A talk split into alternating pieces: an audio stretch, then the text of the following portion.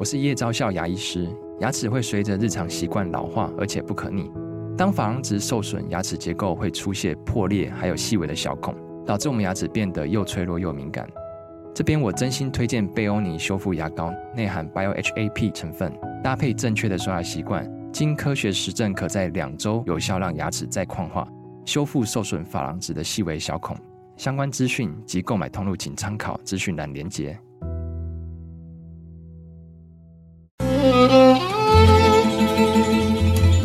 每一段关系都是一门功课，每一次经历都是生命的滋养。世界上最重要的东西，往往用眼睛是看不见的。One two three four。那我们就用听的吧。今夜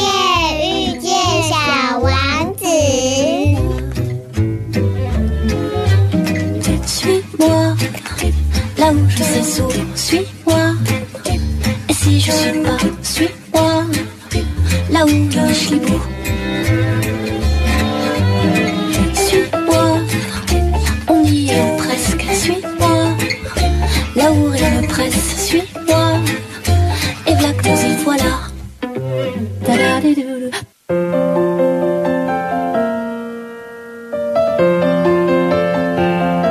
现在所收听的是《今夜遇见小王子》，每周六晚上八点，周日晚上九点，阿光会在空中与您相遇哦。那我在这个 Podcast 的平台上啊，看到了有一些朋友的留言哦。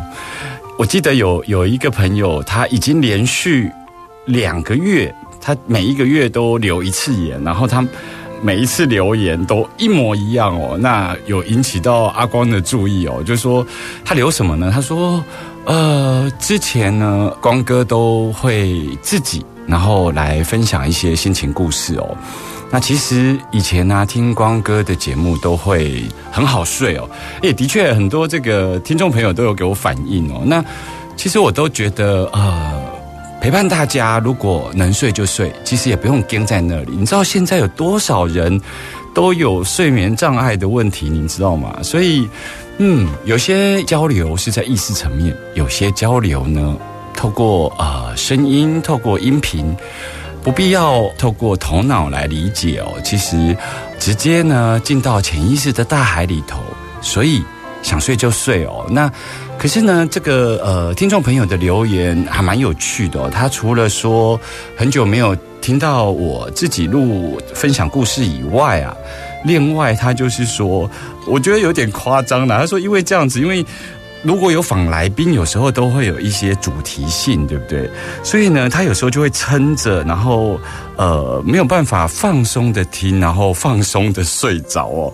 那他因为他已经连续两个月就是。一个月一折，然后都留一模一样，所以就引起了我的注意哦。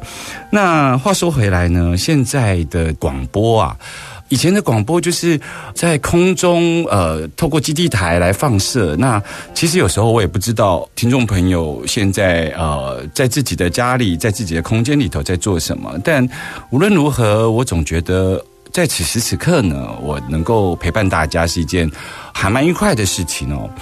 那可是呢，现在呢又多了这一个呃，podcast。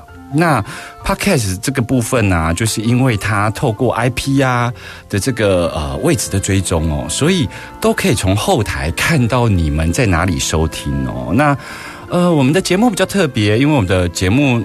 进来年龄层非常高哦，将近有六成是落在这一个四十五岁到五十九岁哦。那可能这一群听众朋友相对在人生阶段呢，可能有一有一些历练。所以呢，他们对于这些身心灵呢，尤其是呃精神层面的追求呢，是比较积极的哦。因为他们在这个物质世界里头的这个打拼啊，已经告一段落了。所以的确，在这个后台的分析里头，我看到了从呃四十五岁到五十九岁，反而是我们节目的最大宗哦。那还有有趣的地方是，呃，我非常讶异，就是说，呃，像在台湾，我们广播呢的传播，从以前可能有地下电台啦，有这个小功率电台，然后有中功率，然后呃，它其实在指的是它的涵盖范围，也就是说你可以收听得到的地方哦。那像大千电台，它算中功率，所以呢，中部五县市大概都听得到哦。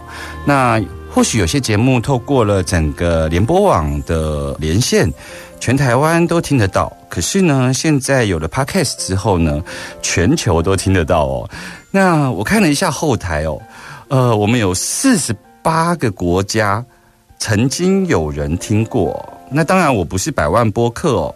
阿光现在的这个下载收听大概是四十万人哦，那呃有一百多个城市哦，也就是说你在那个城市啊有下载收听了我们今夜遇见小王子，阿光都会在后台里头的数据上看到你哦。当然也欢迎四十五岁到五十九岁这一群正值生命最丰盛的时候的听众朋友。其实有时候，呃，上来留言让阿光知道，呃，你们在想什么，或者是对节目有什么样的意见，都可以跟这个留言里头，阿光都会一一来，呃，来看哦。那有机会的话，我也会希望能够在节目中能够回答你哦。那没有错，今天呢，我要自己呢碎碎念。今夜遇见小王子，今天没有疗愈大来宾哦，哈。那我今天要跟大家谈什么呢？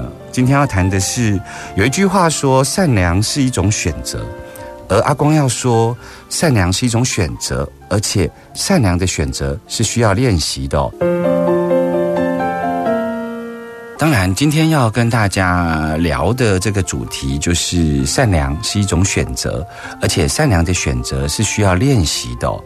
因为哈，有些事情啊，包括人生有些意外，其实它来的发生的都非常突然哦。那不见得在每一个时刻都能够让你经过头脑的深思熟虑、分析，然后去做出决定哦。有些意外的来临哦，其实一两秒时间内就要做一些决定哦。那这一两秒的这个决定啊，其实就已经。决定了整个事情发展的这一个可能性哦，也就是说啊，我们是否能够在那个关键的一两秒，能够觉察在当下我们做了什么样的决定跟选择哦？那阿光今天要讲呃，我在十月初，也就是十月二号自己发生的一个意外哦，一个插曲哦。嗯，十月二号那一天呢，我的朋友那因为。呃，现在很多年轻人都自己为了工作在外面呃租房子嘛，哈。那我有一个朋友呢，在睡前那有发烧确诊。那我洗完澡之后，大概呃当天晚上已经过了十二点，然后我就开车出门。那我其实是要拿相关的物资啊，然后一些呃包括药品啊，拿去他家的这个守卫室哦。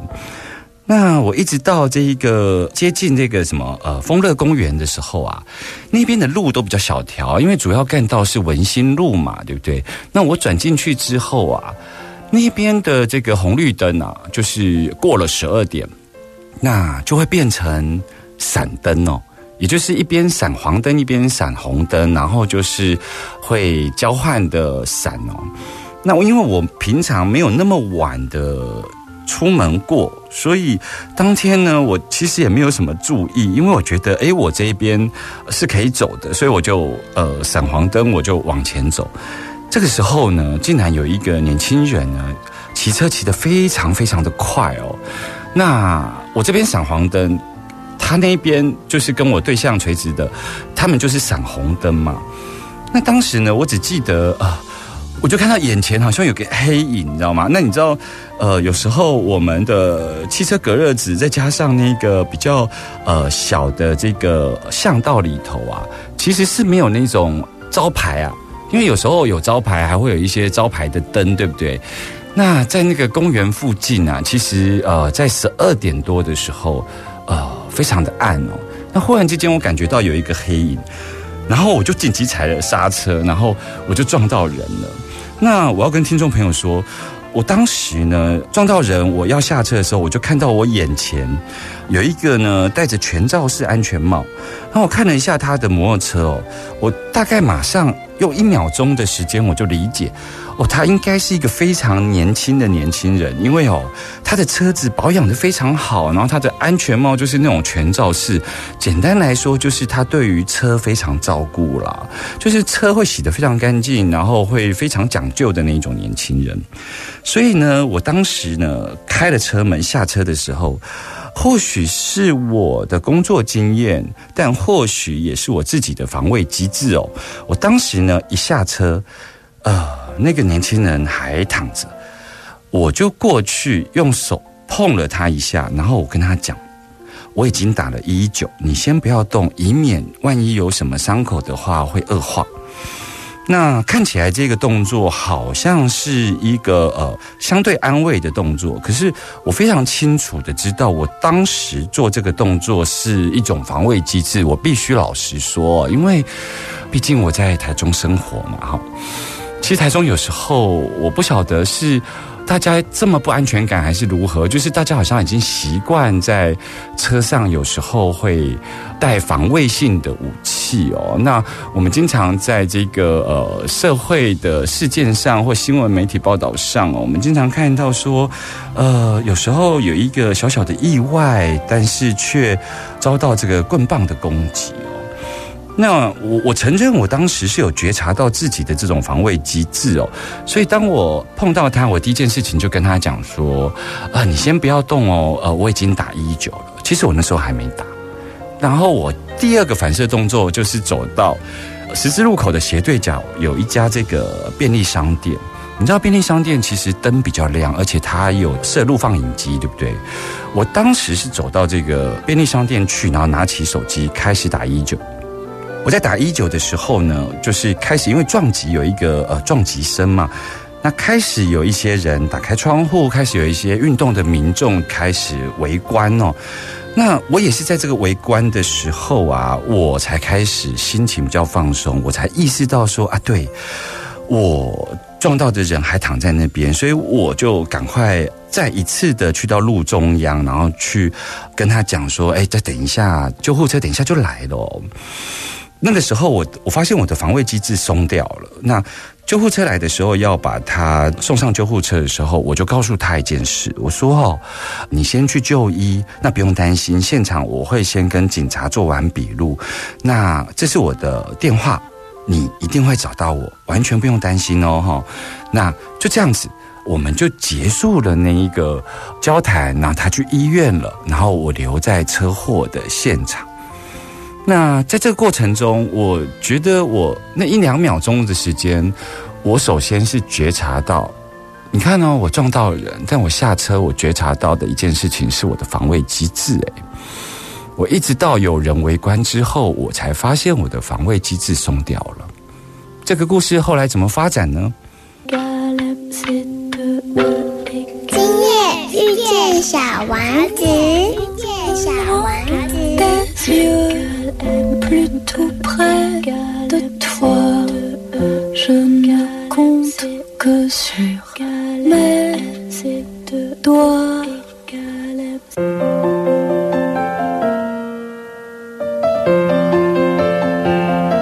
欢迎回来，今夜遇见小王子，我是阿光哦。嗯，就像呃刚刚阿光讲的故事一样，就是呃我察觉到我的防卫机制哦。那其实有时候我们也可以在那个觉察的当下，觉察并不是一定是觉察到呃好的或坏的。我觉得觉察这件事情就是哦，你看见你自己当下所处的状态，那这个状态呢，它可能会引发情绪，那这个状态也有它的能量质地哦。那在当时。呃，我的确不是那么勇敢，因为我有点惧怕，因为我看到他的这个车体啊非常新，那我也很担心说，呃，年轻人嘛，有时候血气方刚。但是呢，我在呃这个现场，他已经送到医院之后呢，我从发生事情就是晚上十二点二十五分那。一直到呃将近两点的时候，我才完成了所有的笔录啊，然后酒测啊，甚至于呃他要我的这一个呃行动密录器嘛，呃，我都一一交给警方哦。在当时呢，一切结束之后，我就在犹豫说，呃，我到底要不要赶到医院去看这个小朋友？哎，你知道吗？我那时候的防卫机制又竟然又升起了，你知道吗？因为我在想，啊，我第一时间已经安慰了这一个小朋友，可是有时候啊，每个小孩都是父母的宝，不知道他的家长的状态是怎么样。其实我们有时候也会看到有一些非当事人的家属，也会在医院里头非常不理性的，呃，可能会爆粗口啦，可能会动手动脚，对不对？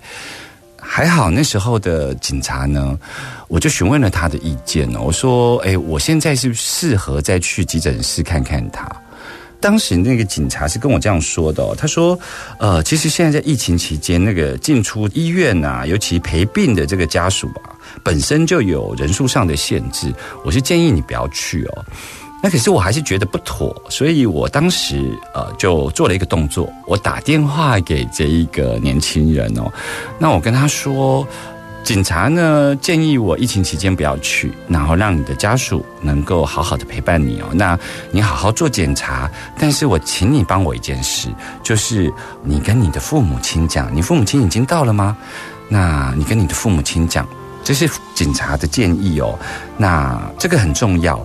我当时是希望能够，呃，透过年轻人跟他的父母亲讲，我其实是想创造一个，就是说，我们虽然发生了这个意外，可是我们不必要，你可以信任我，我们不必要去检视意外发生之后的这一个呃行为哦。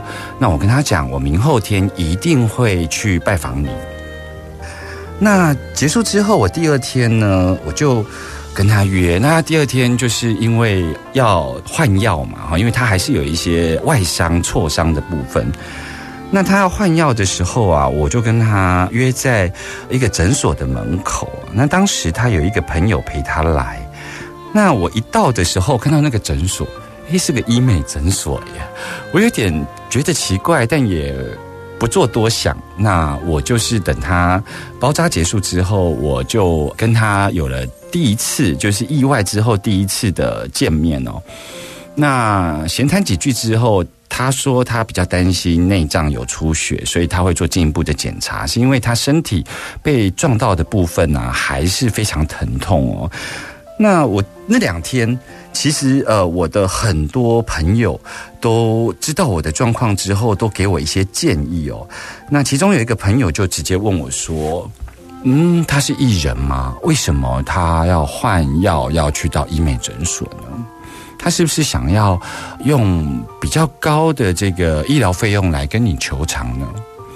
那也有些朋友呢跟我说他自己亲身经验，他说他有一次看到了一个婆婆在晚上的时候被车子撞到哦，那那个车子肇事逃逸，那那个婆婆其实也没有大碍，她只是跌倒了。那我那个朋友当时呢就把这个婆婆牵起来，那他就跟婆婆讲说：“我帮你报警好吗？”那婆婆说：“不用不用。”那他甚至跟他讲说：“那我们是不是留个电话，然后你如果有安全到家再打给我？”那婆婆也说不用，你知道吗？结果呢，竟然隔没几天，那个婆婆的儿子啊，去警局告了我的朋友，所以我朋友就告诉我他的亲身故事，他就说：“呃，你在这个过程中，你一定要主张，你不要到现在什么都没有，就是在静静的，就是等待哦。”那也有朋友他告诉我说啊，你这么忙，你就直接找你的保险员哦，去针对这次的意外来办理出险的作业程序哦，这样子你可以省掉很多的麻烦哦。那我当时呢，听了这么多朋友的建议哦，这东西下回书下回经验对不？那我有一点嗯。有点在想说，诶，怎么大家给我的意见都是从事情出发呢？那我到底要做一个什么样的决定呢？嗯，听众朋友，你觉得阿光会做怎么样的一个决定呢？我们先来听首歌吧。这首歌是吴青峰所带来的《最难的是相遇》哦。为什么阿光选这首歌呢？因为啊。我们有一句话，或是说，在呃很多网络上啊，或者是一些散文作品里头，会说，每一次的相遇其实都是久别的重逢哦。那它可以被运用在一些呃，好像一碰到，然后就好像两个人认识很久的那种默契啊。有时候在讲情人哦，但为什么相遇是一种久别重逢这件事情，不会是如同阿光一样，是一个人生的插曲，是一个人生的意外呢？如果每一次的相遇都是久别的重逢，而这一次的人生意外也是久别重逢，那阿光会怎么做呢？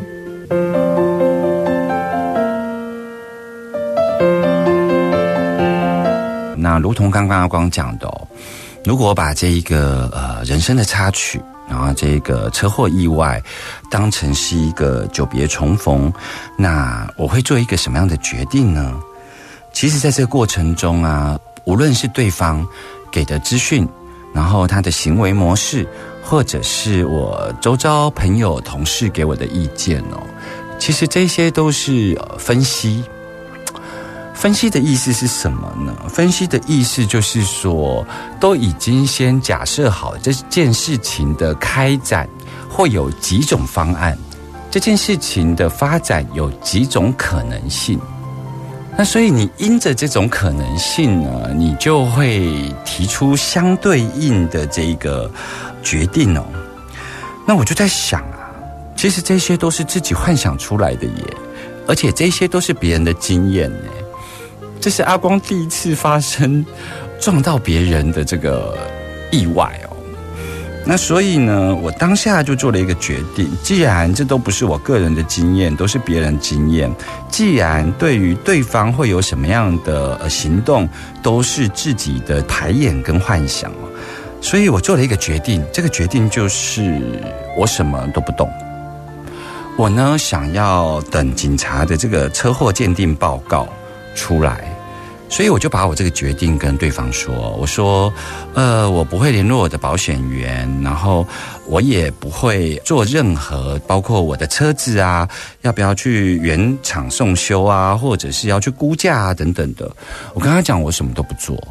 那他当时有愣了一下，他说，可是他要休息之后要上班，他还是需要用到摩托车，所以他想要去估价。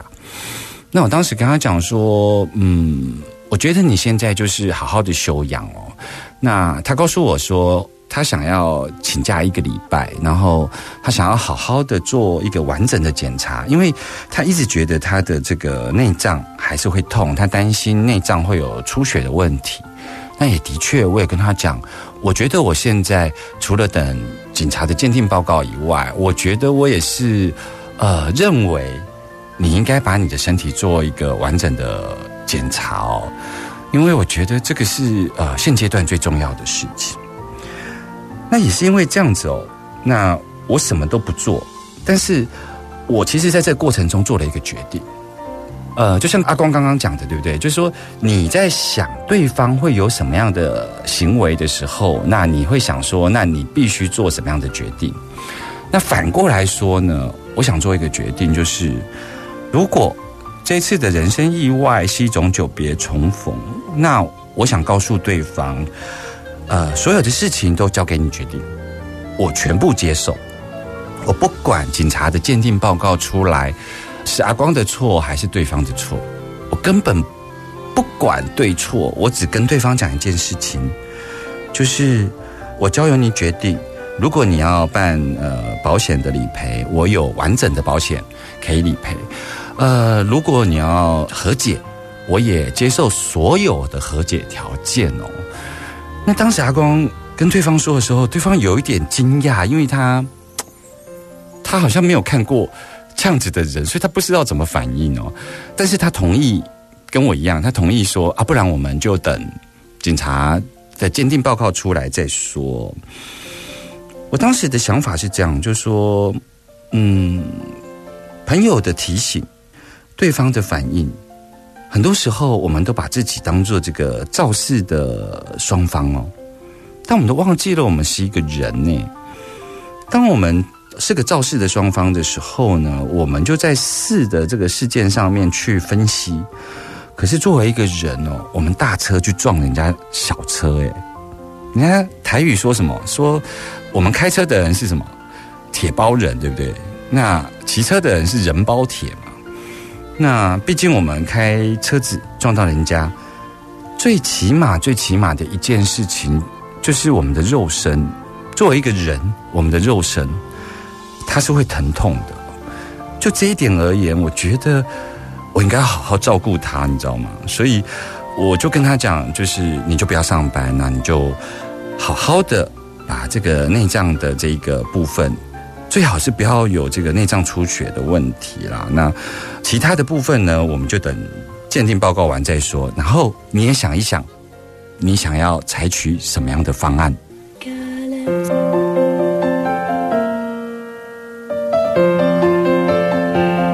你现在所收听的是 FM 九九点一大千电台《今夜遇见小王子》哦，我是阿光。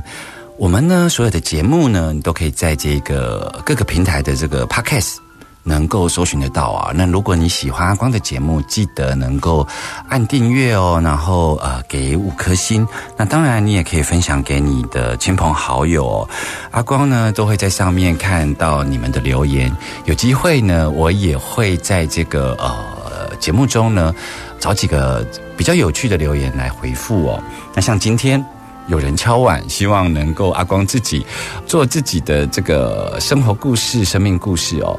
的确，阿光好久没有碎碎念了。那刚好呃发生了这个人生意外，阿光发现自己的内心在经历这些事情的时候有一些觉察，所以就今天花一点点时间跟大家聊聊天，跟大家分享哦。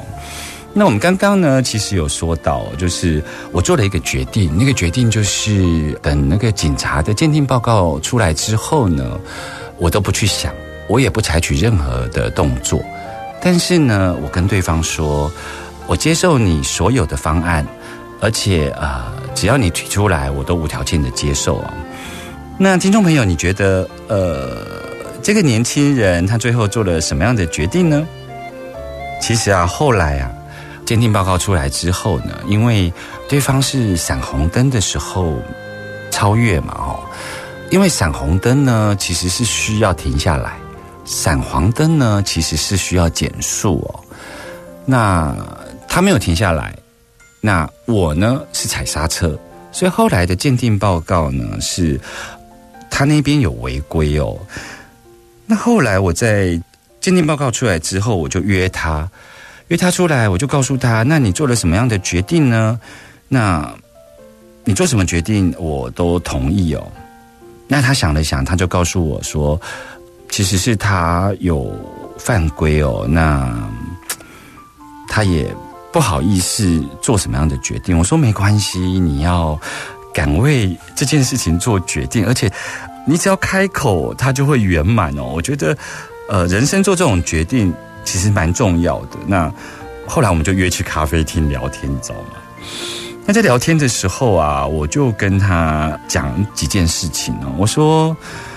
嗯，第一次我跟你碰面的时候啊，你在医院呃换药，当时你是有请你的朋友陪同你，对不对？那今天呢，你自己来，那我看到你自己来的时候啊，我其实有呃心里头有一点开心哦。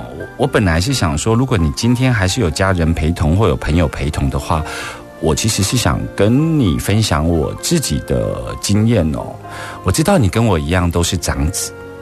那长子在成长的过程中，如果遇到了这种下回书啊，父母亲除了表达担心，其实有时候他们也在表达不放心哦。他们其实默默的在观察我们处理这个事情的经过。那我是这样子走过来，然后取得我父母亲的信任，因为这个信任很重要，因为他们年纪渐渐长大，他们也要学习。信任跟依赖我们哦，所以呃，我还蛮开心你今天自己一个人来哦。那再来呢，我想告诉你的是，我虚长你几岁哦？那请你不要觉得我好像呃很爱说教哦。我为什么会让你决定呃自己的这个方案呢？其实是这样子的，我希望这件事情看起来虽然是不好的意外，可是呢。我们两个如果愿意它可以是一个圆满的结局，对不对？所以呢，我知道，呃，我在这个过程中，我有自己防卫机制会跑出来。我相信你被我撞到，你有皮肉之伤，你一定也会有这样子的一个防卫机制。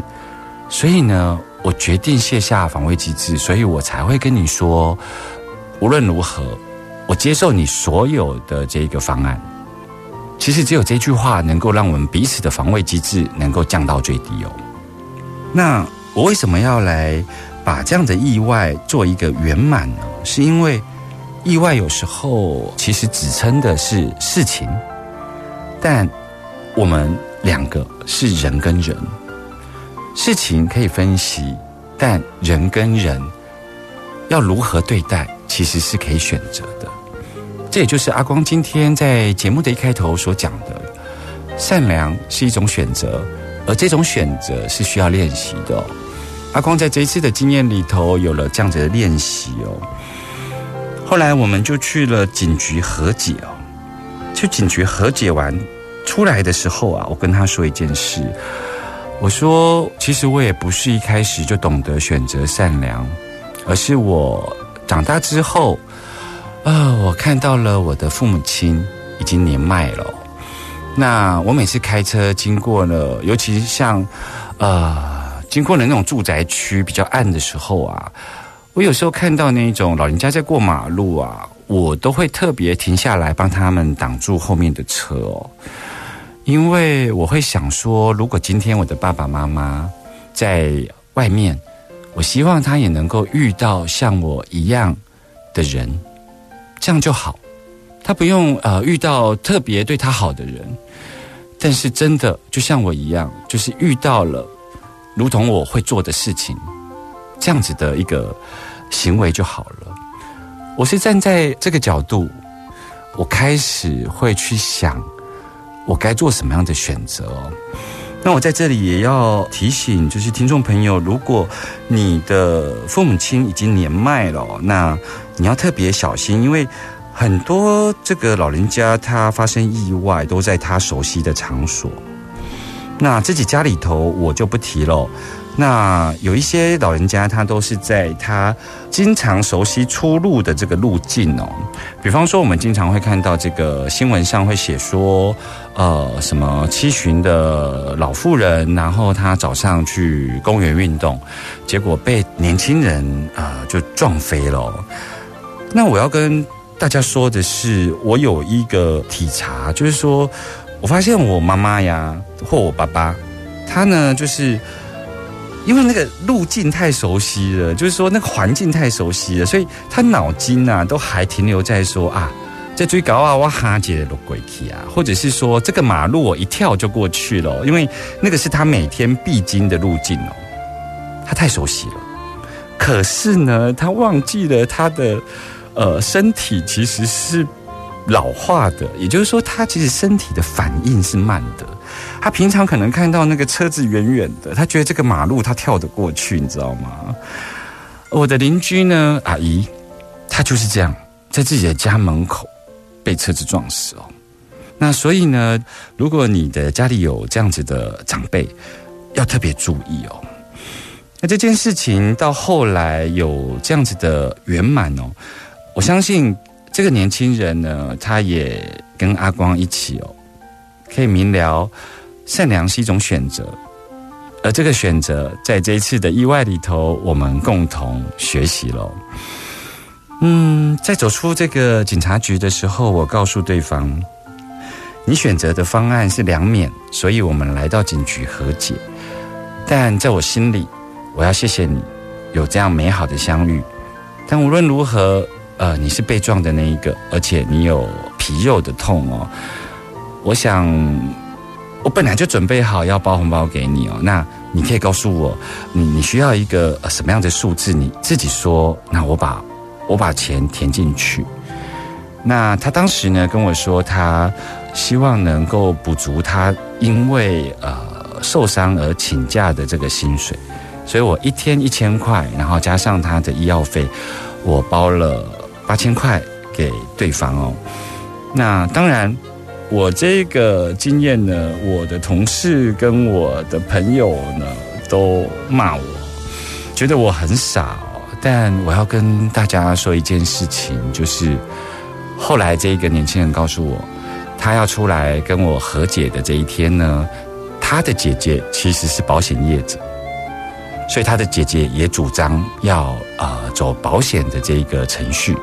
他的爸爸在银行上班哦，他的爸爸担心他呃没有办法谈判，所以呢，他的爸爸希望能够陪同他来，而他因为感受到阿光在这个过程中的没有防卫机制，然后真正的关心他，所以他后来拒绝了他爸爸还有他姐姐的这个建议哦，所以对这个年轻人来说，他也在这个过程中。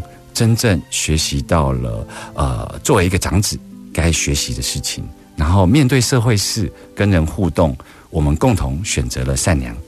小王子说：“所有的大人都曾经是小孩，虽然只有少数人记得。”我们下周见喽，拜拜。